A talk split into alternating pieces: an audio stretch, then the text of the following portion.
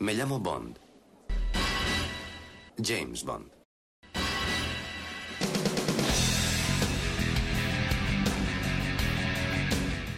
Hola a todos, bienvenidos al podcast temático número 38 de Archivo 007, titulado Candidatas.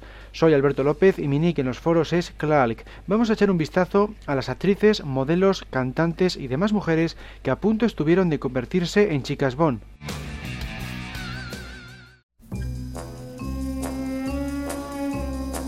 Dado que la primera película, Doctor No, de 1962, contó con un presupuesto bastante escaso, la elección de las chicas Bond fue realizada con rapidez y sin contemplar muchas exigencias. A los productores, Cavi Broccoli y Harry Saltzman, les bastaba con que fueran bellas y sobre todo baratas. De ahí que se decantaran por Ursula Andrés para el papel de Honey Rider, cumplía los dos requisitos.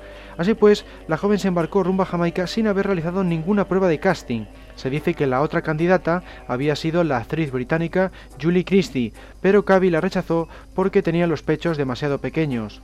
Volvió a sonar su nombre en tiempos de Operación Trueno. La elección de Eunice Gayson, la actriz encargada de interpretar a Sylvia Trench, y Lois Maxwell, la más famosa de las señoritas Penny, también tuvo su razón de ser en el coste aparte de la belleza. Curiosamente, en un principio se las escogió para el papel de la compañera, pero Maxwell descartó el papel de Silvia por resultarla demasiado provocativo. Ello conllevó que repitiera su personaje en las siguientes 13 entregas de la serie, así que sin duda salió ganando. En cuanto a Marguerite LeWars, la chica que dio vida a la fotógrafa a las órdenes del Dr. No, fue escogida por el director Terence Young, tras haberla visto trabajando de azafata en el aeropuerto de Kingston. Sina Marshall, alias Señorita Tarot, obtuvo tal personaje porque era mucho más fácil, rápido y económico maquillarla como oriental que contratar a una chica de esa raza. De nuevo, en ambos casos, primaron los dos requisitos mencionados, la máxima belleza al menor coste.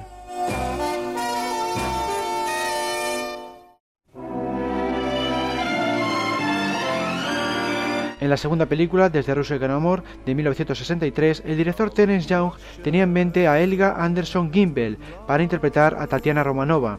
Elga era una actriz alemana que le había impresionado en la película Ave del Paraíso de 1951.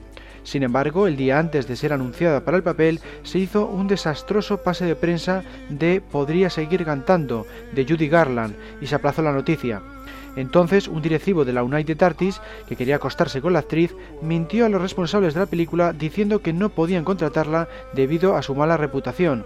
Entre ambas cosas, no fue posible que ningún directivo la aceptara para el papel. El personaje recayó entonces en Daniela Bianchi, Miss Fotogenia en el certamen de Miss Universo de 1960 y actriz en cuatro películas. Curiosamente, la prueba de casting consistía en la escena en que conoce a Bond, tal y como sería habitual en futuras producciones. Anthony Downson, el actor que dio vida al profesor Dent en Doctor No y a Blofeld en Desde Rusia con Amor y Operación Trueno, encarnó a Bond en esta prueba. Pia Limstrong, hija de Ingrid Bergman, fue otra de las candidatas para el papel de Tatiana. Su descarte pudo estar motivado porque aún no había debutado en ningún medio audiovisual. No sería hasta 1964 cuando aparecería en la gran pantalla con la película Matrimonio a la italiana. Más tarde cosecharía bastante éxito como presentadora de telediario en la televisión americana, llegando a ganar dos premios Emmy. Tania Mallet, la encargada de dar vida a Tilly Masterson en Goldfinger, también optó al papel de Tatiana Romanova. Esta modelo, especialmente conocida a finales de los años 50, llamó la atención de Cavi Broccoli tras haberla visto en bikini en una fotografía. Además, contaba con la ventaja de que su madre era rusa. Sin embargo, supuestamente su marcado acento provincial británico la hizo perder el papel de Tatiana, algo irónico porque Daniela Bianchi, de origen italiano, tuvo que ser doblada. A pesar del éxito de Goldfinger, Tania Mallet no realizó muchas más apariciones ni en el cine ni en la televisión. La chica indicó dos razones para su regreso al ámbito de las pasarelas. En primer lugar, no le gustaban las restricciones a su libertad impuestas por el contrato cinematográfico. Y en segundo lugar, el sueldo era horrible, 50 libras a la semana, que logró aumentar a 150 tras duras negociaciones. Esta cifra era la que ganaba en un solo día como modelo. Otras candidatas para el papel de Tatiana fueron Sally Douglas, una actriz británica que había trabajado más que otra cosa de extra, Lucia Modugno, que contaba con una carrera similar a la anterior, Margaret Lee, una actriz británica que había conseguido papeles protagonistas en cintas italianas, Silvia Coxina, una modelo italiana que también poseía experiencia en el cine de su país, Magda Kronopka, una actriz polaca que solo había aparecido en la serie de televisión Man of the Wall, Birna Lisi, una actriz italiana que en aquel entonces ya contaba con una amplia experiencia en el cine y la televisión de su país y que sigue trabajando en la actualidad, y Annette Bading, una actriz danesa con cierto aire a lo Brigitte Bardot que solo trabajó en los años 60.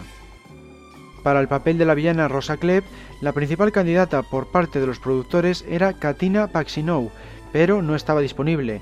Esta actriz griega de cine y teatro llegó a ganar el Oscar en 1943 por el filme Por quien doblan las campanas. Curiosamente fue la primera actriz de reparto no americana en obtenerlo y además lo hizo en su primera aparición en la pantalla grande. Después tuvo una brillante carrera de casi tres décadas. Como sabemos, el papel de Rosa Klebb recayó finalmente en Lot Lania, una actriz austriaca que destacó especialmente en el teatro.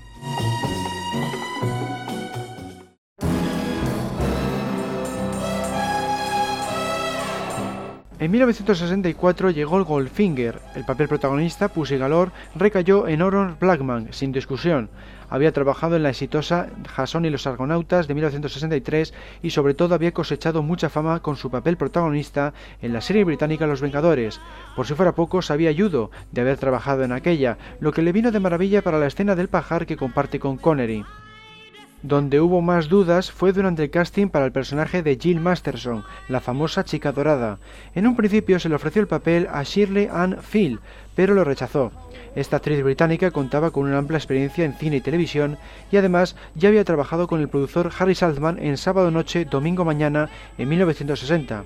Su ausencia en Goldfinger no impidió que se labrara una extensa carrera que aún continúa en nuestros días. Su papel más famoso tuvo lugar en el filme de 1966 Alfie. Finalmente, el papel de Jill Masterson recayó en Shirley Eaton, otra actriz británica con un currículum destacable, aunque solo en el cine de su país. Su aparición en Goldfinger la otorgó muchísima fama, apareciendo en multitud de revistas y publicaciones con el llamativo maquillaje corporal. Cabe destacar el número de Life, todo un artículo de coleccionista en nuestros días. Sin embargo, la mujer quiso dedicarse en cuerpo y alma a formar una familia, así que abandonó el mundo del espectáculo en 1969 tras haber aparecido en 37 producciones de cine y televisión. Curiosamente, llegó a trabajar con Roger Moore en la serie El Santo en tres episodios.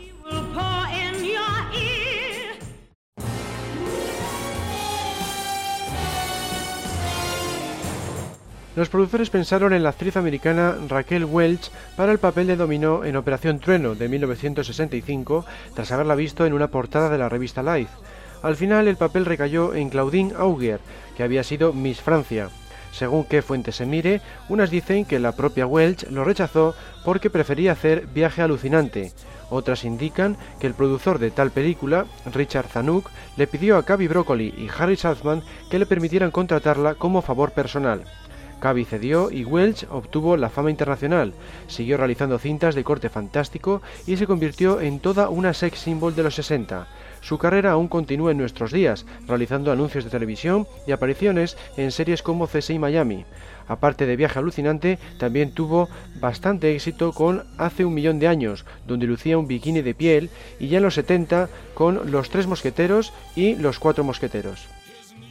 Otra candidata para convertirse en dominó fue Julie Christie. La joven actriz británica había impresionado a los productores de Bond con su brillante interpretación en la película de 1963 Billy el embustero, pero cuando la conocieron en persona, Cavill la rechazó porque no cumplía sus exigencias físicas tal y como la había ocurrido en tiempos de Doctor No. Y es que en el ámbito interpretativo no tenía rival, al haber ganado un Oscar ese mismo año por Darling. A lo largo de su carrera ha sido nominada en otras tres ocasiones al prestigioso galardón y también ha sido premiada con el BAFTA, el Oscar británico y el Globo de Oro, entre otros muchos. Ha participado en más de 50 producciones y aún sigue trabajando en la actualidad. Se puede afirmar, sin temor a equivocarse, que no requirió de la fama de Operación Trueno para tener una gran carrera. Entre sus filmes más famosos se encuentran Doctor Cibago y Los Vividores. La actriz americana Faye Dunaway también fue considerada para el papel de Dominó. De hecho, se dice que fue la primera a la que se le ofreció el papel antes incluso que a Raquel Welch. La joven rechazó el papel porque le interesaba más trabajar en el suceso de 1967, como así lo hizo. y al igual que sucedió con Julie Christie, no necesitó participar en una superproducción del calibre de Operación Trueno para labrarse un magnífico currículum. Cuenta con un Oscar y dos nominaciones, así como un BAFTA y otras dos nominaciones, entre otros muchos premios, y sigue trabajando en nuestros días. Su papel más conocido es el de Bonnie en Bonnie y Clyde, de 1967. Años después, volvió a sonar su nombre para encarnar a Octopussy. Salzman y Broccoli también probaron a muchas actrices y modelos europeas.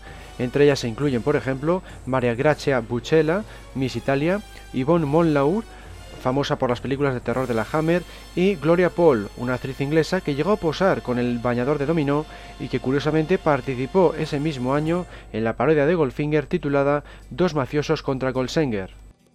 Luciana Palucci, la actriz italiana que acabó haciéndose con el papel de la villana, Fiona Volpe, fue otra de las candidatas para convertirse en dominó. Al final no le importó que la escogieran para ser la mala de la película porque le resultó mucho más divertido.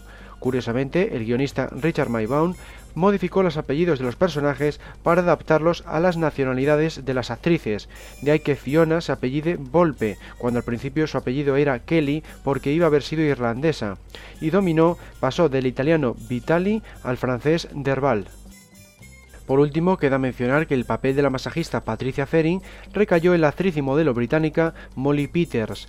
Tenía 23 años de edad en aquel entonces, por lo que su escena de la ducha con Bond llamó mucho la atención y eso que se les veía a duras penas a través de la mampara. Además, era la primera chica Bond que aparecía desvistiéndose en pantalla. También resultó impactante para el público de la época esa otra secuencia en la que el espía la da un masaje con un guante de bisón. Tal es así que fue censurada a su paso por los cines británicos. Los ingleses no pudieron ver el metraje hasta que pasó a formato VHS. Molly apenas tenía experiencia como actriz cuando fue elegida para Operación Trueno, pero había captado la atención del director Terence Young, donde sí había cosechado cierto éxito era entre la prensa masculina, incluyendo la revista Playboy. Su carrera cinematográfica cesó abruptamente en la misma década de los 60 por culpa de una pelea con su agente.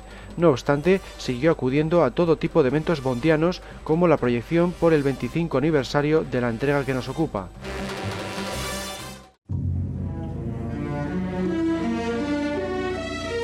Como de costumbre, los productores buscaron entre multitud de modelos europeas para dar con la chica ideal para que encarnara a Elga Brandt, la villana de Solo se vive dos veces, la cinta de 1967.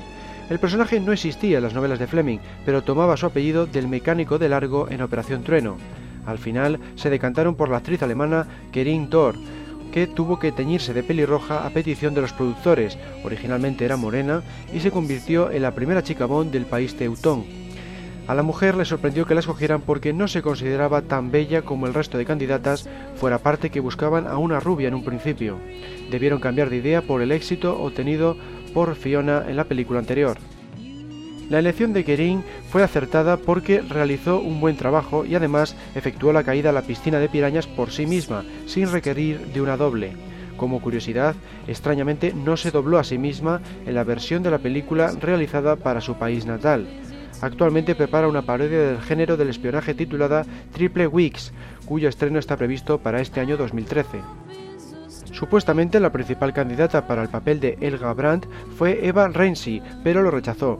Quizás se pensó en ella porque ya había trabajado con Harry Salzman en Funeral en Berlín el año anterior. Esta actriz alemana estaba empezando su carrera en aquel entonces y siguió trabajando hasta 1995, pero principalmente en capítulos sueltos de series de televisión. Su producción más relevante, aparte de la mencionada Funeral en Berlín, fue El pájaro de las plumas de cristal. La elección de las chicas japonesas fue mucho más complicada porque no daban con actrices de tal país que supieran hablar inglés.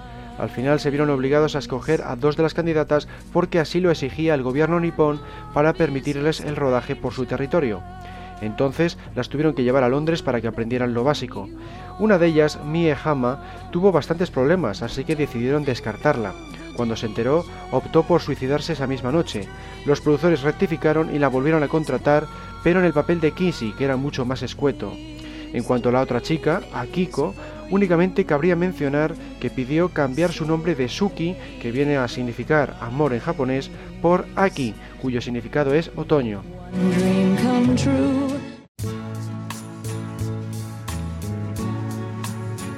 En En 1969 se estrenó Al Servicio Secreto de Su Majestad.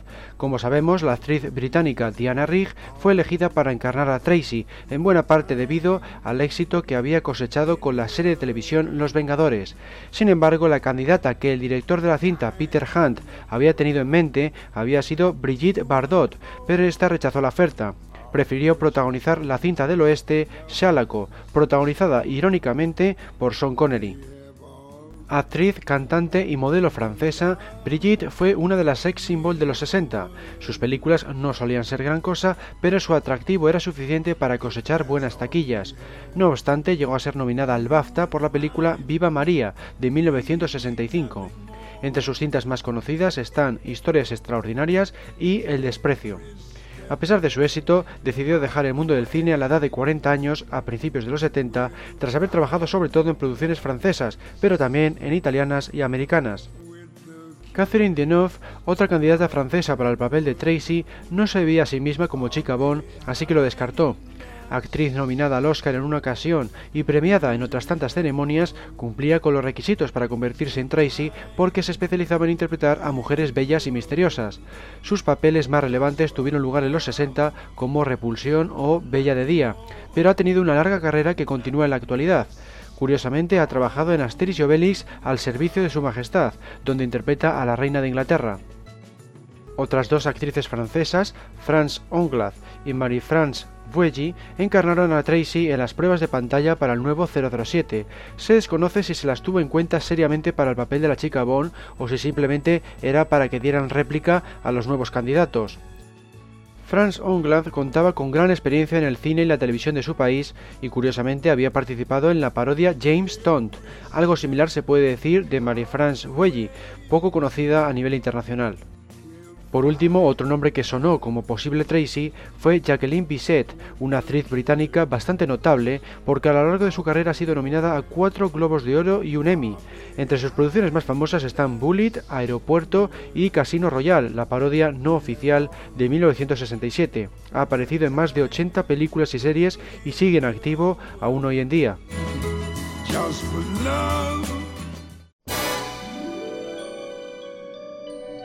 Raquel Welch y Faye Dunaway volvieron a ser consideradas durante el casting de Diamantes para la Eternidad, el filme de 1971.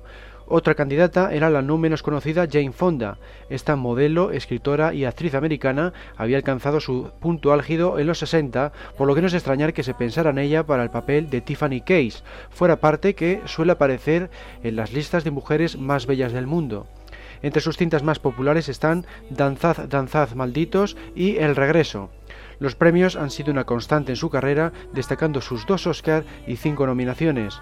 Una carrera que abarca ya siete décadas, dado que sigue en activo y consta de más de 40 títulos entre series y películas. La elegida, sin embargo, fue Jill St. John, quien curiosamente optaba en un principio para el escueto papel de Plenty O'Toole. Sin embargo, impresionó tanto al director, Guy Hamilton, que acabó dándole el papel protagonista. Se convirtió así en la primera chica bon americana. De Plenty O'Toole se encargó la también americana Lana Good. Esta última fue escogida después de que los productores la vieran en la revista Playboy, según unas fuentes, o después de que el guionista Tom Mankiewicz la sugiriera, según otras fuentes.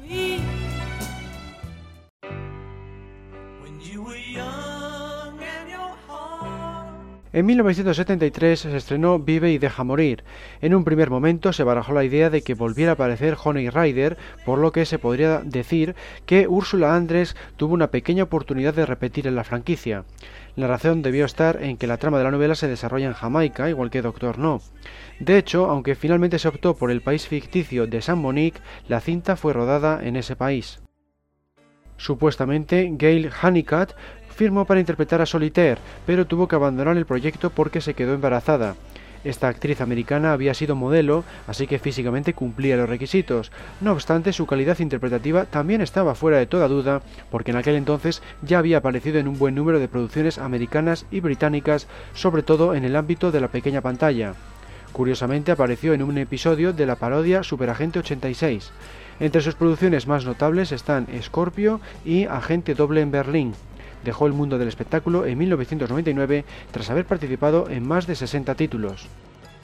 El guionista Tom Mankiewicz había pensado que el personaje de Solitaire debía ser interpretado por una chica de raza negra, así que propuso a la cantante Diana Ross para el papel. No era una idea tan descabellada, ya que el año anterior había protagonizado su propia cinta, El ocaso de una estrella, sobre la vida y obra de otra cantante, Billie Holiday. Su labor fue recompensada con una nominación al Oscar.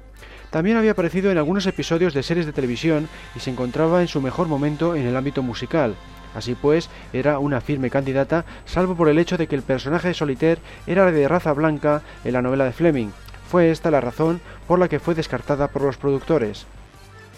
Cavi y Harry votaron entonces por Catherine Deneuve, a quien ya se había tenido en cuenta para encarnar a Tracy en el Servicio Secreto de Su Majestad, como hemos visto. La actriz francesa se quedó fuera otra vez, de modo que fue Jane Seymour la que finalmente se hizo con el codiciado papel. La razón estuvo en que había impresionado a los productores con su trabajo en la serie La línea Onedin. Puesto que se había escogido a una actriz de raza blanca para Solitaire, se optó por una de raza negra para el papel de Rosie, Gloria Hendry. Era una decisión más que correcta porque estaba aliada con los villanos y creía en el poder del vudú. Gloria se convirtió así en la primera chica Bond afroamericana.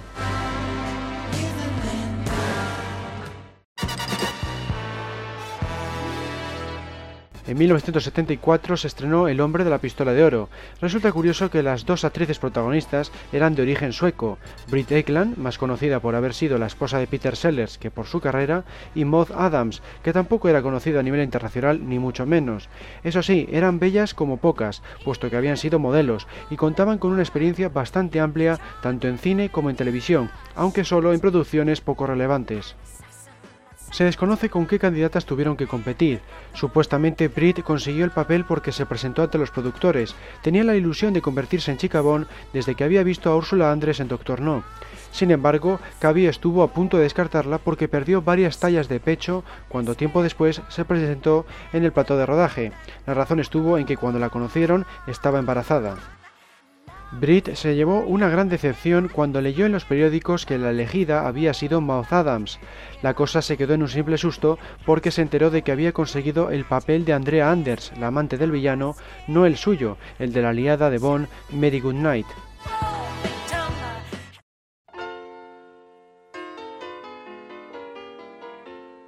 La espía que me amó fue la siguiente entrega, cuyo estreno tuvo lugar en 1977. En ella aparece Caroline Munro en el papel de la villana Naomi. Su elección, como en otras tantas ocasiones en la franquicia, vino dada principalmente por su físico, ya que los productores la contrataron tras haberla visto en una campaña publicitaria. No obstante, descubrieron que esta actriz y modelo británica había participado en unos cuantos filmes de corte fantástico y de terror, lo que demostraba que habían tomado la decisión correcta. Curiosamente, había aparecido en la parodia no oficial Casino Royale de 1967, al igual que Milton Reith, el actor que dio vida a Sandor y que también había encarnado a un guardia del Doctor No. A los productores les costó mucho más decantarse por quien encarnaría a la chica Bond principal, el personaje de Anya Amasova. La elegida apareció cuando solo quedaban cuatro días para que diera comienzo el rodaje, Barbara Bach. Esta actriz y modelo americana se presentó por probar suerte, con la pretensión de hacerse con cualquier papel, no con la chica protagonista. Cavi dijo de ella, creo que he estado buscando durante toda mi vida una actriz que tenga esa forma de mirar tan peculiar de Barbara Bach. El papel le catapultó a la fama internacional y la convirtió en una sex symbol. Eso no quitó para que hiciera la siguiente declaración acerca de Bond. Es un cerdo machista que usa a chicas para protegerse contra las balas, una clara referencia a la secuencia en la que el espía se protege del disparo de Sandor por medio de Félica, la ayudante de Fekes. La principal candidata para el papel de Anya fue Lois Childs, quien más tarde haría de Hollywood Head en Moonraker. La actriz y antigua modelo americana rechazó la oferta porque en aquel momento quería tomarse un respiro de la interpretación, hasta aquel entonces había hecho cinco películas como Muerte en el Nilo o Tal como éramos, pero en un corto espacio de tiempo. Tras Moonraker se dedicó principalmente a aparecer en episodios de series televisivas porque eso le permitía tener más tiempo para otra actividad que le resultaba interesante, enseñar interpretación. Su último trabajo hasta la fecha tuvo lugar en 2006 con la comedia romántica Kettle of Fish.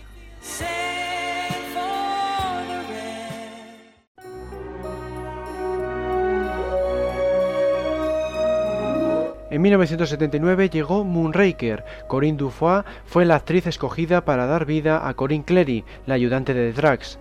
Por primera y última vez en la serie, el nombre de la actriz coincidía con el de su personaje. Sin embargo, en los borradores iniciales era conocida como Trudy Parker porque se tenía la idea de rodar en California. Cuando la producción se trasladó a Francia, se optó por el otro nombre y se justificó la presencia del castillo de Drax en tierras americanas, indicando que lo trasladó allí piedra a piedra. Para el papel de Manuela se escogió a la actriz brasileña Adele Fátima. Llegó a rodar varias secuencias pequeñas con Roger Moore en la montaña Pan de Azúcar de Río de Janeiro, pero más tarde fue sustituida por Emily Bolton, de modo que tales escenas fueron eliminadas. Adele Fátima llegó a trabajar en 14 producciones de cine y televisión a lo largo de su carrera, pero solo en el cine de su país.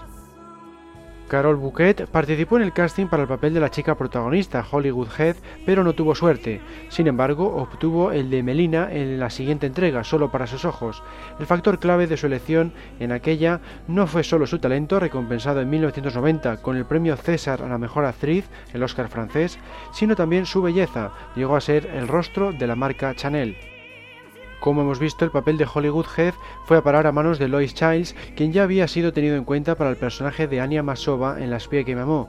Esta vez fue el director Lewis Gilbert quien votó por ella tras encontrársela de casualidad en un avión. La actriz no dejó escapar la oportunidad por segunda vez, sobre todo cuando supo que el papel de Holly se parecía mucho al de Anya, algo que le gustaba porque no quería interpretar a la típica damisela en apuros.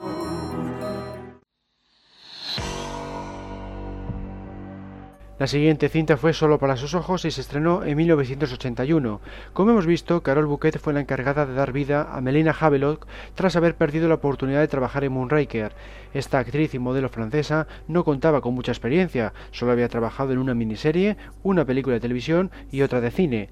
Sin embargo, llamó la atención de Jerry Juro, el publicista de United Artists, en esta última, titulada Ese oscuro objeto de deseo. Juro la sugirió a los productores y estos, sin dudarlo, la escogieron. A raíz de Solo para sus ojos, la actriz ha cosechado una carrera muy notable con más de 50 producciones a sus espaldas. Entre sus cintas más conocidas están Washabi o Amor en tiempos de guerra. Ha obtenido un César, el Oscar francés, y una nominación, dejando claro que es algo más que una cara bonita. Como curiosidad, cabe indicar que se arrepiente de haber participado en la saga Bond y no le gusta en absoluto que le pregunten sobre la película que nos ocupa.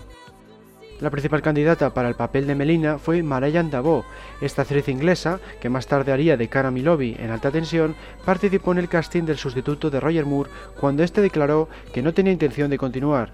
En la prueba encarnó a Tatiana Romanova en la escena en la que conoce a 007, tal y como se venía haciendo en todos los castings de la franquicia. Entre los candidatos Bond estaban James Brolin, que a punto estuvo de hacerse con el papel en tiempos de Octopussy, Lambert Wilson, conocido en la actualidad por su papel de Merovingio en las dos últimas cintas de Matrix, y Timothy Dalton, que finalmente sería con el codiciado papel unos años más tarde compartiendo pantalla con la propia Marianne Davo. En cuanto al papel de Vivi Dahl, la patinadora bajo el cuidado de Cristatos, los productores escogieron a Lynn Holly Johnson, primero porque era patinadora profesional y podría hacer todas sus secuencias, y segundo porque les había impresionado con su trabajo en Castillos de Hielo. En esta película familiar no solo patinó con destreza, sino que además recibió una nominación al Globo de Oro. Curiosamente, los productores de aquella pretendieron escribir una escena en la que tenía que aparecer desnuda, pero la actriz se negó en rotundo, abandonando el set. Le parecía del todo inadecuado dado el carácter familiar de la cinta. Por último, queda por ver a Cassandra Harris, la actriz australiana que dio vida a la condesa Lisle. La razón de su presencia debió ser el hecho de que tenía una edad adecuada para actuar frente al veterano Roger Moore. No tenía mucha experiencia en el ámbito audiovisual, pero sí en el teatro. Se la había visto en algunos capítulos de series televisivas, como por ejemplo Espacio 1999, y en el filme de Bar Reynolds Golpe Audaz. Resulta curioso que fue ella quien presentó a Pierce Brosnan a los productores porque era su marido. Se dice que fue gracias a esta ocasión por la que el actor irlandés participó en el casting de alta tensión. Consiguió el papel, pero su contrato con la serie Remington Steel le impidió aceptarlo. No sería hasta GoldenEye de 1995 cuando finalmente pudo vestir el smoking.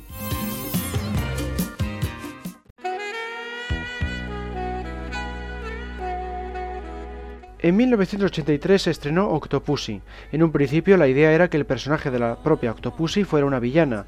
En aquel momento la prensa afirmó que se estaba considerando a Faye Dunaway para el papel. La famosa actriz americana ya había sido tenida en cuenta para los papeles de Dominó, de Operación Trueno, y Tiffany Case, de Diamantes para la Eternidad, como hemos visto, pero una vez más fue descartada supuestamente porque era demasiado cara. Sybil Dunning fue anunciada por la revista Preview en 1982 como Octopussy, pero en realidad no está del todo claro que llegara a realizar ninguna prueba de casting. Esta actriz austriaca se dedicó principalmente a películas de serie B y de ciencia ficción, por ejemplo, El desafío de Hércules o Los siete magníficos del espacio. Su carrera, vigente en la actualidad, cuenta con más de 70 producciones de cine y televisión, pero rara vez de primer nivel. Una de las pocas excepciones es Greenhouse, de Tarantino, estrenada en 2007. Persis Kambata fue otra de las candidatas. Fue Miss India en 1965 y había trabajado de modelo, actriz y escritora. Uno de los motivos por los que se la pudo tener en cuenta es que había cosechado cierto éxito con Star Trek la película en 1979. Fue nominada a un premio Saturn por este trabajo y la permitió convertirse en la primera actriz hindú en ser presentadora de la ceremonia de los Oscar en 1980. Se dedicó en buena medida a las producciones de corte fantástico y de ciencia ficción. También apareció como estrella invitada en muchas series televisivas, tales como por ejemplo MacGyver o Mike Hammer. Poseía una voluptuosa figura y una voz de lo más sensual. En suma, hubiera sido una elección acertada para el papel de Octopussy. Barbara Parkins, quizá por recomendación de Roger Moore, que ya había trabajado con ella en Gritar al Diablo en 1976, también participó en el casting para el papel de Octopussy. Si bien en aquel momento Cavi Broccoli estaba buscando a una chica de rasgos hindúes, la pusieron a prueba porque pensaban que podría pasar como tal. Esta actriz canadiense fue una de las sex symbol de los 60, una época en la que se hizo famosa con películas como El Valle de las Muñecas y con series como Peyton Place, por la que recibió una nominación al Emmy. Su carrera se ha dedicado principalmente a las series y películas de televisión, con un total que asciende a 52 producciones hasta su retiro en 1998. Supuestamente se le ofreció un papel importante a Fátima Whitbread, pero en 2011 declaró que solo iba a hacer un cameo y que lo rechazó a petición de su marido. Su personaje se llamaba Lady Fátima e iba a sentarse encima de Roger Moore. Quizá podría tratarse de una de las chicas del circo que se involucran en la refriega que tiene lugar mientras Bond trata de llegar hasta la bomba nuclear. Pero es complicado de saber porque no aparece ningún personaje con ese nombre en la película final. Fátima no era actriz, sino lanzadora de jabalina, y una de las más relevantes de Gran Bretaña, al haber obtenido varias medallas. En aquel entonces no había aparecido en televisión, pero a partir de 1986 se la vio en multitud de series documentales y programas por su relación con el deporte o por el hecho de ser famosa. Admitió que le hubiera gustado participar en Octopussy, pero que fue su marido quien se lo impidió, y que ahora no perdería una segunda oportunidad si le ofrecieran aparecer en la actual etapa de Daniel Craig. La actriz y modelo nicaragüense Bárbara Carrera también estuvo entre las candidatas, pero rechazó el papel para poder participar en la película Bon Rival, Nunca digas nunca jamás, donde encarnó a la villana Fátima Blas. Según declaró la directora de casting de Octopussy, Jane Jenkins, los productores Bond estaban buscando en aquel momento una actriz de la India Oriental en un Hollywood predominantemente blanco, así que Bárbara era una buena opción. Además, había sido nominada a un Globo de Oro por la película de 1975 The Master Gunfighter, un galardón al que aspiraría de nuevo por Nunca digas nunca jamás. A partir de entonces no ha cesado de trabajar hasta su retiro en 2004, tanto en la pequeña como en la gran pantalla. Se la recuerda por interpretar principalmente a villanas siniestras. Sus producciones más recordadas, junto a la mencionada película Bond no oficial, son McQuaid, el lobo solitario, y La isla del Doctor Moreau, en su versión de 1977. Por último, otra candidata fue Susie Coelho. Aunque era una actriz inglesa, tenía ascendencia hindú-oriental y por tanto cumplía en el plano físico cuando los productores buscaban a una chica de rasgos hindúes. Hasta ese momento solo había hecho una película, El Nórdico, de 1978. El resto de su carrera tenía que ver con las películas y series de televisión, como así fue en los años posteriores. Por otro lado, fundó una consultoría multimedia que lleva su nombre. Finalmente, Cavi Broccoli descartó la idea de contratar a una actriz de rasgos hindúes y optó por Maud Adams, la sueca que ya había trabajado como Andrea Anders en El hombre de la pistola de oro. Se convirtió así en la única chica Bond que repetía. Al principio se pensó en oscurecerle el pelo y otorgarla una serie de frases que explicaran que había sido adoptada por una familia hindú. Más tarde se convirtió en una mujer europea en un borrador posterior y se le agregó la historia de su padre británico, obtenida del relato corto Octopussy. A Moth no le importó este cambio, pero seguía sintiendo que los productores habían ido demasiado lejos con el nombre de su personaje. En cuanto al personaje de Magda, fue interpretado por Christina Weyward porque los productores la vieron en una fotografía publicitaria con un atuendo de aventurera muy sexy en compañía de un tigre. No obstante, luego descubrieron que era una actriz sueca con dos películas de televisión a sus espaldas, Los amantes del cine mudo y Victoria en Entef. Además era muy atlética, por lo que podía realizar sus escenas de acción. En suma, fue una elección de lo más acertada y permitió impulsar su carrera, participando principalmente en la televisión británica y en la americana. Su último trabajo hasta la fecha ha sido en The Prometheus Project de 2010.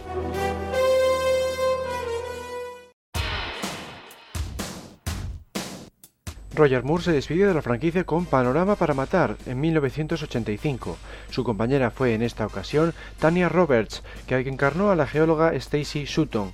Cavi Broccoli la escogió porque le había impresionado su trabajo en la cinta El Señor de las Bestias. Además, había interpretado a uno de los ángeles de Charlie en la famosa serie televisiva y se había convertido en una de las sex symbols de Hollywood. Sin embargo, su labor dejó mucho que desear entre el público, la crítica e incluso los fans. Está considerada una de las peores chicas Bond y de hecho obtuvo un premio Razzie, el llamado anti-Oscar. Tras Panorama para Matar, Tania siguió dedicándose a explotar su físico y apareció en varios thrillers de corte erótico. También participó en numerosas series de televisión como Medias de Seda o Hotline, e incluso en un videojuego, la aventura gráfica de Pandora Detective de 1996. Su último trabajo hasta la fecha tuvo lugar en la serie Aquellos maravillosos 70 en el año 2006. Marian Davo, que ya había colaborado con la franquicia encarnando a Tatiana Romanova en los castings para encontrar a un nuevo Bond, como habíamos visto, se presentó para tratar de hacerse con el papel de la agente rusa Pola Ivanova. Sin embargo, se la descartó porque parecía demasiado joven. No obstante, Bárbara Broccoli quedó impresionada con su audición y por eso la llamó nuevamente para la siguiente película, Alta Tensión, donde obtuvo el papel protagonista de Kara Milovi. Pola Ivanova fue interpretada finalmente por Fiona Fullerton, a sus 29 años encajaba mejor con el veterano Roger Moore. Esta actriz británica, nacida en Nigeria, contaba con una notable experiencia en cine y televisión y siguió una carrera bastante prolífica a partir de entonces, aunque nunca de primer nivel. Curiosamente se la pudo ver en La vida secreta de Ian Fleming, la película sobre el creador de 007. En cuanto al papel de la villana Mayday, fue a parar de la actriz, cantante y modelo jamaicana Grace Jones, seguramente debido a su buen trabajo en Conan el Destructor por el que fue nominada a un premio Saturn. La elección fue todo un acierto porque dio credibilidad a su personaje y también obtuvo una nominación para ese premio. Lo peor de su labor tuvo que ver con su personalidad. Llegaba tarde al plató porque le costaba madrugar y era bastante problemática. Tal es así que tuvo una discusión con Roger Moore cuando puso el volumen de la cadena de su camerino demasiado alto. Tras Panorama para Matar, Grace hizo un par de películas más, sobre todo televisivas, pero se dedicó en mayor medida a su carrera musical celebró y sigue celebrando un buen número de conciertos y espectáculos. Su rasgo característico continúa siendo el extravagante vestuario.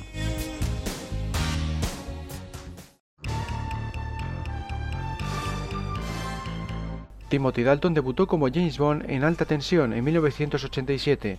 Sin embargo, el escogido para el papel en un primer momento había sido Pierce Brosnan. Antes incluso de la elección del irlandés, ya se había seleccionado a la nueva chica Bond, Marianne Davo. La razón estaba, como hemos visto, en que había gustado a los productores en los castings para encontrar a un nuevo Bond que habían tenido lugar en tiempos de Solo para sus ojos. También había impresionado a Bárbara Broccoli cuando se presentó para el papel de Paula Ivanova, la agente rusa de Panorama para Matar. Marayam se convirtió así en la primera y única chica Bond protagonista rubia de toda la saga. Como curiosidad, Playboy publicó un número con temática Bond en la que Marayan aparecía, la actriz años más tarde se arrepintió de haberse hecho esas fotos. Afirmó haber aprendido mucho desde entonces. Por otro lado, en 2002 escribió, produjo y presentó un documental titulado Bond Girls and Forever, las chicas Bond son para siempre, en el que se examinaba las connotaciones de ser una chica Bond y sus efectos secundarios en una carrera cinematográfica. Malayan ha sabido aprovechar la fama cosechada por alta tensión porque cuenta en su haber con más de 40 producciones, principalmente series y películas para televisión. Entre sus cintas más populares están El retrato de Dorian Gray y Helen of Troy. Su última aparición hasta la fecha tuvo lugar en 2012 en la serie 13 Steps Down.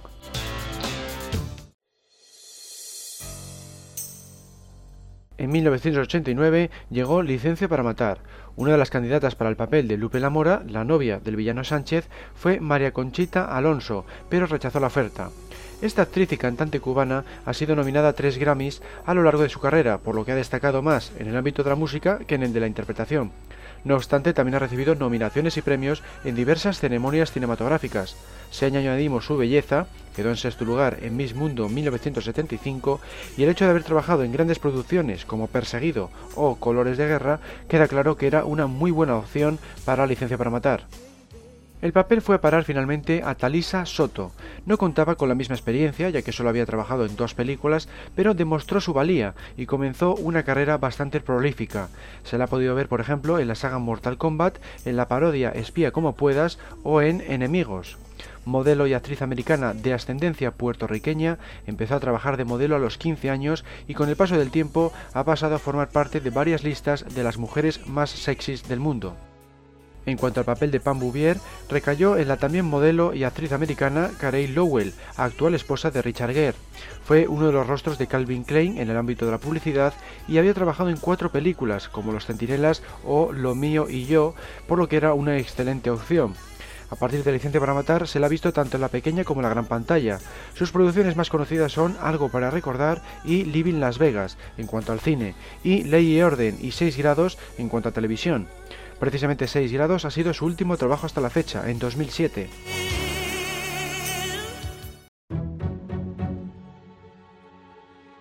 En 1995, Pierce Brosnan se puso al fin el smoking en GoldenEye.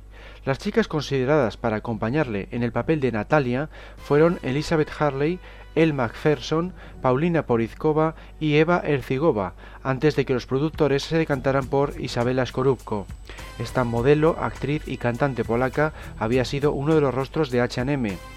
Había sacado un álbum titulado Isa y se la había visto en una película y dos miniseries antes de convertirse en chicabón.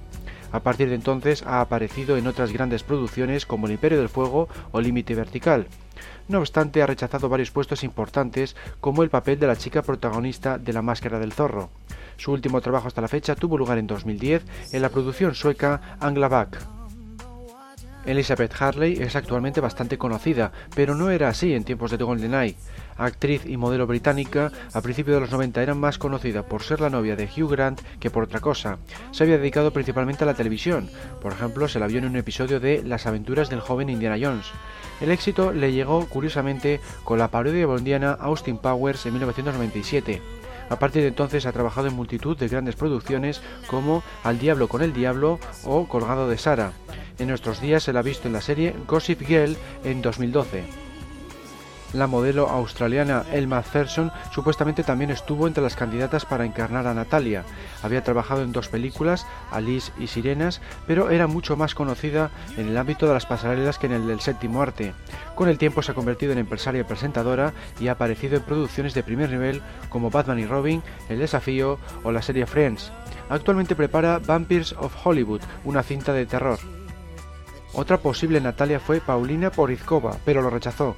Y menos mal que fue así, porque esta modelo y actriz checoslovaca obtuvo el premio Razzie, el anti-Oscar, por su trabajo en Su coartada de 1989.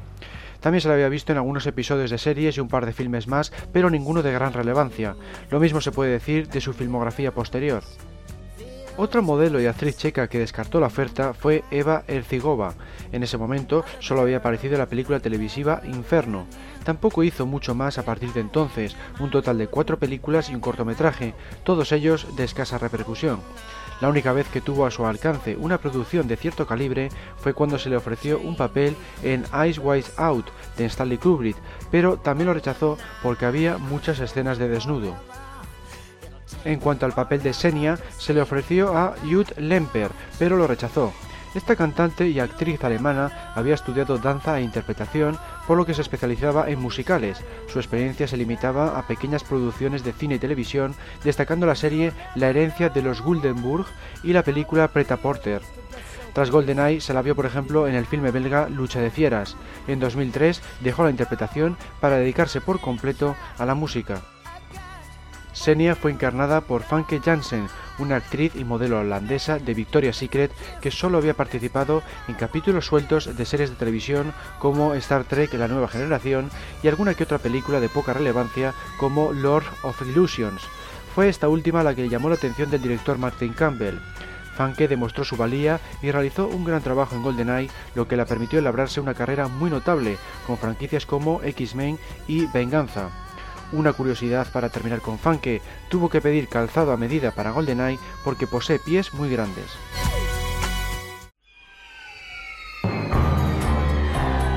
El Mañana Nunca Muere de 1997 fue la siguiente entrega. Una de las candidatas para el papel de Paris Carver fue la modelo y actriz italiana Monica Bellucci. Ya en aquel momento poseía bastante experiencia, aunque principalmente en cintas francesas e italianas de escasa popularidad. Ha sido más tarde cuando se ha convertido en toda una estrella internacional. Entre sus filmes más conocidos se encuentran las sagas Matrix y Manual de Amor. También cabría mencionar Malena, Shoten Up o Irreversible. Suele aparecer en las listas de las mujeres más sexys del mundo, habla cuatro idiomas con fluidez, ha sido modelo de prestigiosas marcas y posee unas cuantas nominaciones y premios cinematográficos, por lo que se podría decir que lo único que le ha faltado ha sido convertirse en chicabón. Natasha Hentrich fue otro de los nombres que sonaron para interpretar a Paris Carver. No es extrañar, porque los productores suelen fijarse, como estamos viendo, en modelos con experiencia delante de las cámaras, y Natasha cumplía los requisitos. En aquel entonces ya había trabajado en tres películas, entre ellas Al límite del riesgo, de Van Damme. Desde entonces no ha cesado de trabajar en todo tipo de producciones, sumando medio centenar, principalmente para la pequeña pantalla. Entre las más populares se encuentran Falsas apariencias y Superespías. Actualmente prepara una película de aventuras, Against the Wild, para este año 2013, sobre una madre y sus dos hijos que en compañía de su perro deben sobrevivir a un accidente aéreo. Otra candidata para el papel de Paris fue Daphne Dickers, quien acabaría interpretando a la presentadora del evento de Hamburgo organizado por Elliot Carver. Tras haber perdido frente a Terry Hatcher, afirmó que lo entendía porque Terry aparecía en la lista de las 50 mujeres más bellas del mundo. Daphne publicó después un artículo titulado Mis siete días con 0 de los 7, en referencia a los siete días que estuvo en el set de rodaje. Modelo desde los 8 años y actriz ocasional, esta holandesa se ha dedicado principalmente a escribir libros infantiles y familiares. Fue copresentadora de la primera etapa de Gran Hermano, entre otros programas de televisión. Su último trabajo hasta la fecha ha sido en un episodio de la serie The TV Canteen. Paris Carver fue encarnada finalmente por Terry Hatcher, que había cosechado bastante éxito en el ámbito televisivo con series como Lois Clark, Las nuevas aventuras de Superman y MacGyver. Curiosamente, en esta última también coincidió con Vincent Schiavelli, alias Dr. Kaufman, y en ella también era un asesino cuyo objetivo era liquidarla. Terry ha vuelto a obtener éxito en la pantalla pequeña con la serie Mujeres Desesperadas, no así en el cine, exceptuando Spy Kids. Suele aparecer en las listas de las mujeres más sexys del mundo y afirmó haber aceptado el papel de Paris porque le hacía ilusión a su marido. Se dice que mantuvo una mala relación con Brosnan y también con los productores porque acortaron su papel al enterarse de que estaba embarazada. En cuanto al papel de Wai la elegida fue Michelle Yeoh.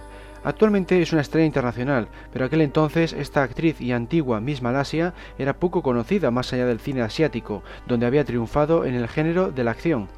Como estaba acostumbrada a realizar sus propias escenas de riesgo, así lo pidió al director, Roger Spottiswoode, pero este la restringió en buena medida porque lo consideraba demasiado peligroso. Aún así, impresionó a todo el equipo. Enseguida la calificaron como una versión femenina de James Bond. A partir de entonces no le ha faltado trabajo en toda clase de títulos internacionales. Cabe destacar Tigre y Dragón, por la que fue nominada al BAFTA, Babylon AD y Memorias de una Geisa. Los premios y nominaciones han sido una constante a lo largo de su extensa carrera que abarca ya más de 30 producciones.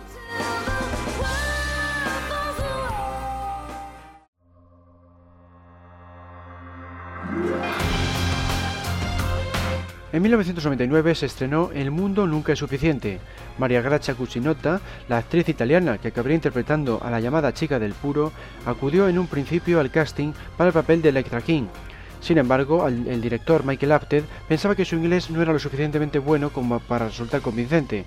María se conformó de buen grado con el pequeño papel que le dieron porque su ilusión era participar en la franquicia Bond. Únicamente le decepcionó el hecho de que su personaje aparece casi todo el tiempo despeinado, nada que ver con la clásica visión de las chicas Bond.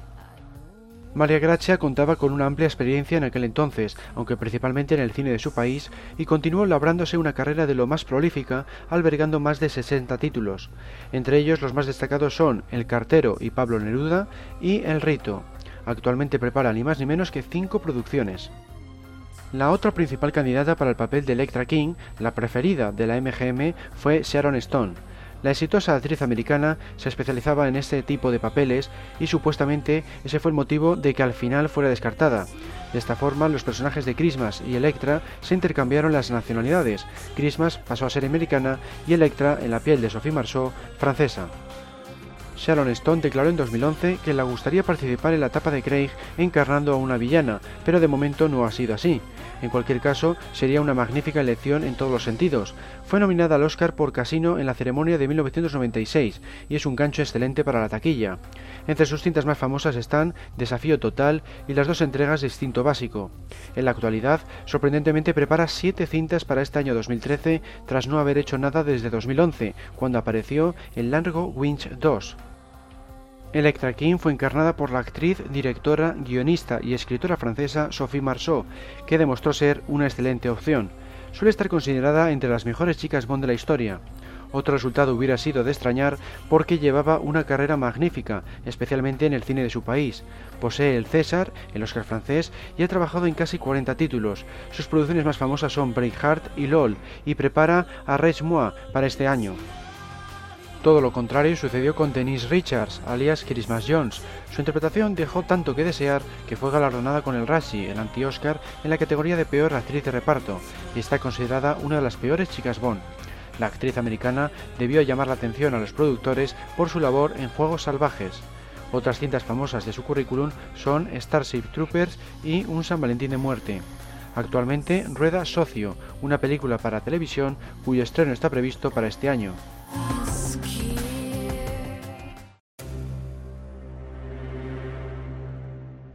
El 40 aniversario de la serie fue celebrado con el estreno de Muere otro día a finales de 2002. La lista de nombres que sonaron para el papel de Jinx fue enorme. Entre los más llamativos estaba el de la cantante Whitney Houston. Si bien había aparecido en dos episodios de televisión y tres películas, siendo la más famosa El guardaespaldas, carecía de la base suficiente para encarnar a un personaje protagonista. Seguramente fue un rumor inventado por la prensa. También sonó el nombre de Catherine Zeta-Jones, aunque era una elección mucho más lógica, dada su gran labor en cintas de acción y aventuras como La Máscara del Zorro o La Trampa, no hay indicios de que hubiera accedido al casting. De origen galés, empezó en series y películas de poco éxito durante ocho años. No fue hasta la mencionada La Máscara del Zorro cuando alcanzó la fama internacional. A partir de entonces, no solo ha seguido cosechando grandes taquillas, con cintas como Ocean's 12 o La Terminal, sino que además obtuvo un Oscar por su trabajo en Chicago. Así pues, se podría decir sin temor a equivocarse que podría haber sido una magnífica chica En nuestros días prepara tres películas para este año. Otra candidata supuestamente fue la modelo, actriz y presentadora británica Kelly Brook. Antes de Muere otro día, solo había trabajado en dos películas, algunos capítulos de la serie Smallville y un filme televisivo, por lo que en este caso los productores debieron fijarse más en su espectacular físico que en su carrera. No obstante, luego ha aparecido en un notable número de producciones como The Italian Job o Piraña 3D. Está considerada una de las mujeres más sexys del mundo y suele aparecer en todo tipo de revistas, entre las que se incluyen Playboy y GQ. Se cree que también se tuvo en cuenta a la bailarina Jean Butler, de origen irlandés, ha trabajado como actriz en alguna que otra ocasión, pero en tiempos de Muere otro día solo había hecho videoclips y la película The Clean Boys, un drama romántico ambientado en la Segunda Guerra Mundial. Por tanto, es muy poco probable que llegara a realizar una prueba de casting. Su película más relevante ha sido La memoria de los peces, una producción irlandesa de 2003. Parece ser que las tres candidatas para Jinx que sí llegaron a realizar una prueba de pantalla fueron Saffron Burrows, Salma Hayek y Sophie Elix-Bextor. Curiosamente, como Brosnan estaba ocupado, el actor que interpretó a Bond en este casting fue Colin Salmon, el encargado de dar vida a Charles Robinson, el jefe de personal suplente. Quizá por ello se dispararon los rumores de su posible elección como futuro Bond, aun siendo de raza negra. La escena que interpretó fue, como de costumbre, aquella de Desde Rusia con Amor, en la que Bond conoce a Tatiana Romanova. Saffron Barrows es una actriz inglesa especialmente conocida por The Bank Job y Deep Blue Sea. Empezó como modelo, pero sus pequeños papeles en cintas como En el nombre del padre le permitieron acceder a producciones cada vez más importantes. Tal es así que ha llegado a participar en 60 títulos entre cine y televisión. Actualmente prepara Cross Meglen, que tiene que ver con un miembro del IRA. Salma Hayek es una famosa actriz mexicana que curiosamente acabó coincidiendo con Brosnan en El Gran Golpe en 2004. Empezó con las telenovelas en su país, pero en cuanto decidió ir a Hollywood en los 90 no le ha faltado trabajo. El papel que le dio la fama fue Desperado en 1995. Otros títulos populares de su filmografía son Abierto hasta el amanecer, Frida o Bandidas, y en el ámbito de las series Rockefeller Plaza y Betty. Recientemente se la ha podido ver en peso pesado y está preparando la segunda parte de Niños Grandes. Sophie Ellis Gestor no es actriz sino cantante y de gran éxito, especialmente en su tierra natal, Inglaterra. Su música se podría englobar dentro del género del pop en su vertiente dance. Su candidatura a Chica Bond debió deberse principalmente a esa fama y a su no menos impresionante belleza. Colin Salmon afirmó que disfrutó con la audición de Saffron Barrows y que Salma Hayek estuvo genial, pero no dijo nada acerca de cómo lo había hecho Sophie, lo que sugiere que carecía de la calidad interpretativa necesaria. El personaje de Jinx fue interpretado finalmente por Halle Berry, convirtiéndose así en la primera chica Bond en poseer un Oscar, obtenido durante la fase de rodaje por su labor en Monster Ball. Esta actriz americana había ganado varios certámenes de belleza y había trabajado en otras cintas de acción, como Operaciones Warfish o Decisión Crítica, así que cumplía todos los requisitos. Su carrera ha sido imparable, apareciendo en más de 40 producciones y ya prepara tres películas más, The Call, Shoe Addicts Anonymous y, según se rumorea, su regreso a la saga X-Men en 2014. En cuanto al papel de Miranda Frost, recayó en la joven actriz británica Rosamund Pike, cuya experiencia solo abarcaba la televisión de su país. No obstante, demostró su valía, como lo prueba el premio a la mejor debutante de 2003 por parte de la revista Empire. A partir de Muerto Día no le ha faltado trabajo, incluyendo superproducciones como Furia de Titanes, Jack Reacher o la parodia bondiana Johnny English Returns. Actualmente prepara ni más ni menos que cuatro cintas para 2013 y 2014.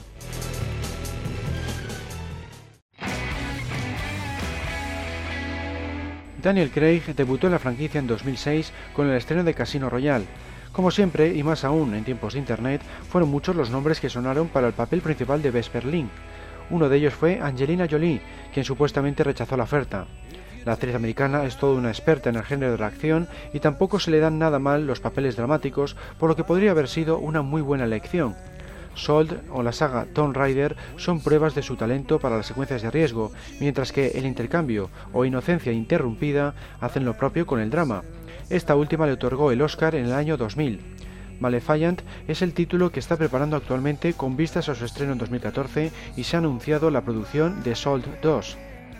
Charlize Theron es otra de las grandes estrellas que se tuvieron en cuenta para el papel de Vesper y según parece también lo descartó. Modelo y actriz sudafricana, comparte con Angelina un perfil similar en cuanto a belleza, calidad interpretativa y experiencia tanto en la acción como en el drama. Entre sus cintas más populares se encuentran Hancock, The Italian Job y Mi gran amigo Joe. Su filmografía supera los 40 títulos y además posee un Oscar por Monster y una nominación por En Tierra de Hombres. El año pasado se la vio en Prometheus y Blancanieves y la leyenda del cazador, y ya prepara cuatro producciones para los años venideros, entre ellos una nueva entrega de la saga Mad Max. Supuestamente Scarlett Johansson también rechazó la oferta.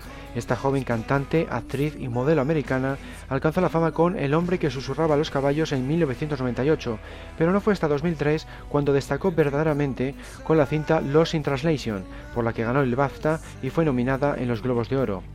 En los últimos años se ha dedicado al cine más comercial, con producciones como Iron Man o El truco final, pero de vez en cuando sigue realizando filmes de mayor calibre, como Una canción del pasado o Vicky Cristina Barcelona. Como sucede con Angelina o Charlize, hubiera sido una estupenda chica Bond tanto por su belleza como por sus dotes interpretativas. Aishwarya Rai Bachchan, según se dice, también optó al papel de Vesper, fue Miss India y Miss Mundo en 1994 y además contaba con bastante experiencia como actriz, aunque principalmente en el cine de su país. En su filmografía únicamente destacaba en aquel entonces Bodas y Prejuicios, una comedia británica. La Última Legión y La Pantera Rosa 2 son sus títulos más llamativos desde que se estrenó el Casino Royale. Su último trabajo ha tenido lugar en 2010 con la cinta Gusaris, y es que en los últimos años ha vuelto a dedicarse al cine hindú. Las candidatas finalistas, aquellas que pugnaron directamente con Eva Green, fueron Cécile de France y Audrey Tatou. Cécile, una actriz belga, había destacado en los años previos a Casino Royale con producciones como Patio de Butacas y Las Muñecas Rusas. Posee dos César y ha centrado su carrera sobre todo en el cine francés, pero también se la ha visto en títulos más internacionales como Más allá de la vida o La Vuelta al Mundo en 80 días de 2004 prepara dos producciones para este mismo año, por lo que ya suma ni más ni menos que 43 películas en su trayectoria. En cuanto a Audrey Tatou, es bastante más conocida en el ámbito internacional debido a cintas como Amélie, por la que fue nominada al César y al BAFTA, o a Largo Domingo de Noviazgo, por la que también obtuvo una nominación al César. Actriz, modelo y cantante ocasional de origen francés, posee una amplia carrera en el cine de su país y se ha ido haciendo más famosa aún en los últimos años con cintas como El Código da Vinci o Coco, de la rebeldía a la leyenda de Chanel. Actualmente prepara dos nuevas cintas francesas, un drama de corte fantástico y un drama romántico. La vencedora fue finalmente Eva Green, otra actriz francesa de gran calibre. Alcanzó la fama con la erótica Soñadores en 2003 y desde entonces no ha parado de trabajar. En su filmografía se encuentran, por ejemplo, El Reino de los Cielos, La Brújula Dorada, en la que coincidió con Daniel Craig, y Sombras Tenebrosas. También aparecido en la serie Camelot. Está considerada una de las mejores chicas Bond porque realizó una interpretación magnífica. Se convirtió así en la quinta actriz francesa en encarnar a una chica Bond protagonista tras Claudine Auner de Dominó en Operación Trueno, Corinne Clery, Corinne en Moonraker, Carol Bouquet, Melina en Solo para sus ojos y Sophie Marceau, Electra en El Mundo Nunca Suficiente.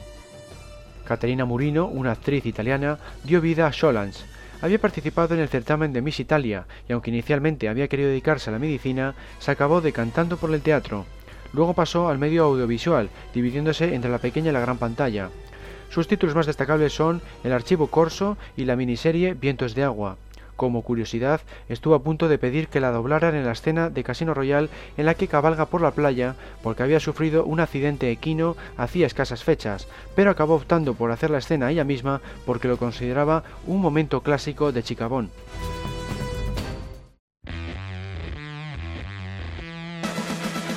En 2008 se estrenó Quantum of Solas.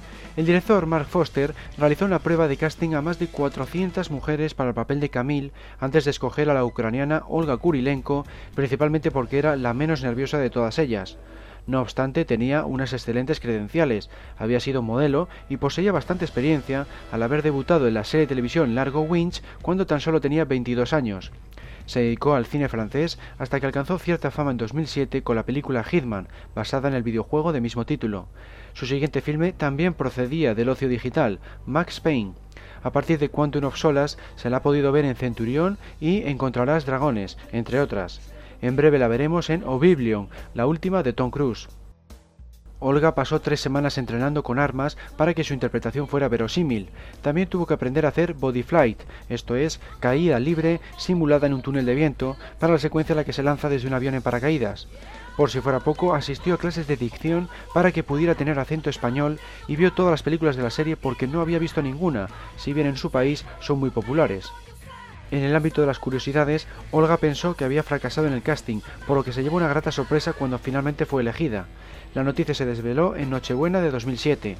Por otro lado, la película se estrenó el día de su vigésimo noveno cumpleaños, el 14 de noviembre de 2008. A continuación vamos a ver las principales candidatas para el papel de Camille.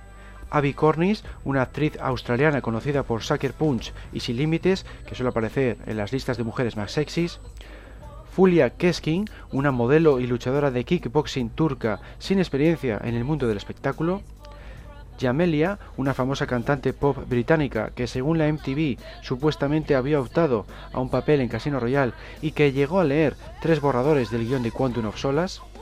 Caris Van Houten, una actriz holandesa conocida por el libro negro y Repomen, que habla cuatro idiomas con fluidez. Misha Barton, una actriz inglesa muy popular por la serie OC. Juliette Lewis, una cantante y actriz americana conocida por Abierto hasta el amanecer y Asesinos natos. Shilpa Shetty, una modelo y actriz hindú que solo ha trabajado en el cine de su país, Fernanda Lima, una actriz brasileña únicamente conocida en su tierra, especialmente por la televisión, Juliana Páez, una modelo y actriz brasileña muy popular en su país natal por las series y telenovelas, Cleo Pires, otra actriz brasileña procedente también de la televisión y poseedora de varios premios a nivel nacional, Moran Atias, una modelo y actriz israelí conocida por Los próximos tres días y Crash y que llegó a ganar el certamen de Miss Israel, Meirin Villanueva, una actriz mexicana con una notable experiencia en el ámbito de las series de televisión, destacando Vecinos y sus 106 episodios, Livia Rossi, una actriz y modelo brasileña que solo había trabajado en series televisivas de su país natal, Juliana Galbao, otra modelo y actriz carioca procedente de la televisión de su tierra, Michelle Alves, una modelo brasileña sin más experiencia cinematográfica que un episodio de una serie televisiva titulada Bellísima, Fernanda Mota, otra presentadora de televisión, actriz y modelo brasileña que solo había trabajado en una película, Solo por hoy, y un episodio de una serie. Ana Paula Araujo, una modelo brasileña sin experiencia cinematográfica más allá de presentar un par de episodios del documental Fantástico. Paula Franco, una actriz brasileña cuya carrera solo abarcaba algunos episodios de series de su país, y Camila Alves, una modelo y diseñadora brasileña con algo de experiencia en películas y series, pero todas ellas de ámbito nacional. En cuanto al papel de la agente Fields, Gemma Arterton obtuvo el papel en un casting al que acudieron 1.500 candidatas. El nombre completo del personaje no se desvela en el filme, pero sí en los créditos, Strawberry Films, una referencia a un personaje de un musical de los Beatles. Al mismo tiempo, Strawberry significa fresa, y su cabello es el del color de la fruta. Se convirtió así en la quinta pelirroja de la serie, tras Fiona Volpe de Operación Trueno, Elga Brandt de Solo se dos veces, Tiffany Case de Diamantes para la Eternidad y Natalia Simionova de GoldenEye. Gemma era una actriz inglesa con poca experiencia en tiempos de Quantum of Solas. Se la había podido ver en Supercañeras, donde curiosamente coincidió con Caterina Murino, y Rock and Rolla, así como en un par de miniseries de la televisión británica a raíz de haber sido chicabón, accedió a multitud de papeles, entre ellos superproducciones como Prince of Persia, Las arenas del tiempo y Furia de Titanes. En breve la podemos ver en Hansel y Gretel, Cazadores de Brujas.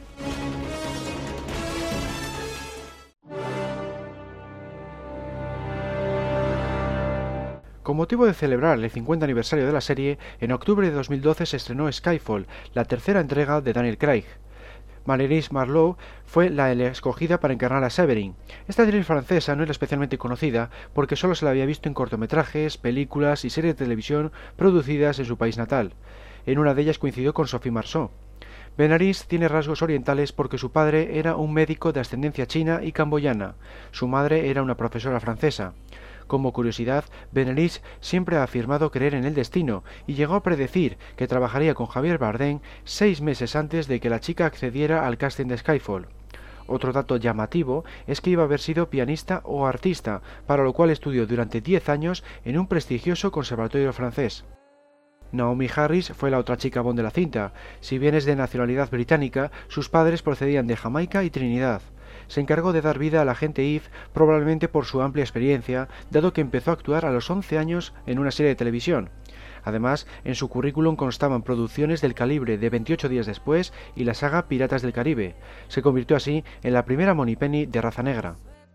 Freida Pinto fue una de las candidatas para convertirse en mujer Bond en Skyfall. Y digo mujer Bond porque así se especificaba en las notas de producción y publicidad de la película, algo que nunca antes había ocurrido. Siempre se empleaba el término chica Bond, pero se ha debido de cambiar porque ahora se considera despectivo. Farida es la actriz y modelo hindú conocida por Slumdog Millionaire, su debut cinematográfico. Hasta entonces se había dedicado únicamente a presentar programas y protagonizar anuncios. A raíz del éxito de la cinta, se la ha podido ver en otras producciones de primer nivel como Conocerás al hombre de tus sueños o El origen del planeta de los simios. Actualmente prepara Knights of Cups y Desert Dancer para este año. Olivia Wilde también optó por un papel en Skyfall. Esta actriz y modelo americana ha cosechado una fama muy destacable por su trabajo en series de televisión como OC o House. A raíz de este éxito, se ha involucrado en un buen número de películas como Cowboys and Aliens, donde coincidió con Daniel Craig, o Tron Legacy.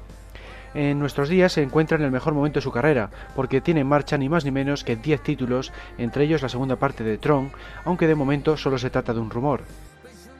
Rachel Weisz, la esposa de Daniel Craig, supuestamente también estuvo entre las candidatas. Si bien podría considerarse que únicamente se pensó en ella por su relación con el actor protagonista, lo cierto es que cumplía todos los requisitos para convertirse en chica Bond, salvo quizá el hecho de haber participado en la saga rival, la de Bourne, con la cinta El legado de Bourne. Fue modelo de niña, pero enseguida destacó en el hábito de la interpretación, comenzando su andadura audiovisual en 1992 con una película televisiva. Entre sus producciones más famosas están La momia y Ágora, y ha cosechado un buen número de premios, entre ellos el Oscar por El jardinero fiel. Pronto la veremos en Oz, un mundo de fantasía. Vamos a ver a continuación otros nombres menos conocidos que sonaron como posibles chicas Bond para Skyfall. Esti Ginsburg, una actriz modelo israelí con solo una película en su trayectoria, 12. Margarita Levieva, una actriz americana conocida por series como Buscarse la vida en América o Desaparecida. Alice Eve, una actriz inglesa conocida por Men in Black 3 y Sexo en Nueva York 2, Ana Ventura, una actriz española que había trabajado sobre todo en cortometrajes, Emilia Fox, una actriz británica conocida por series como Silent Witness o películas como Cashback, y Ebru Aykel, una actriz turca únicamente popular en su país por diversas series y miniseries televisivas.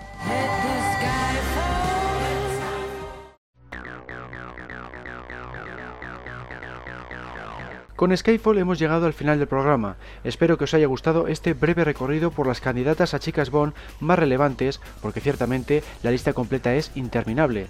Os recuerdo que podéis encontrar más información sobre las mujeres seleccionadas en los podcasts temáticos números 8 y 19. Todos los programas se encuentran en www.archivo007.com en el menú superior Media, Audio, Podcast temático. También os recomiendo la visita de nuestros sitios en las redes sociales Facebook, Google Plus y Twitter. Un saludo a todos y hasta la próxima.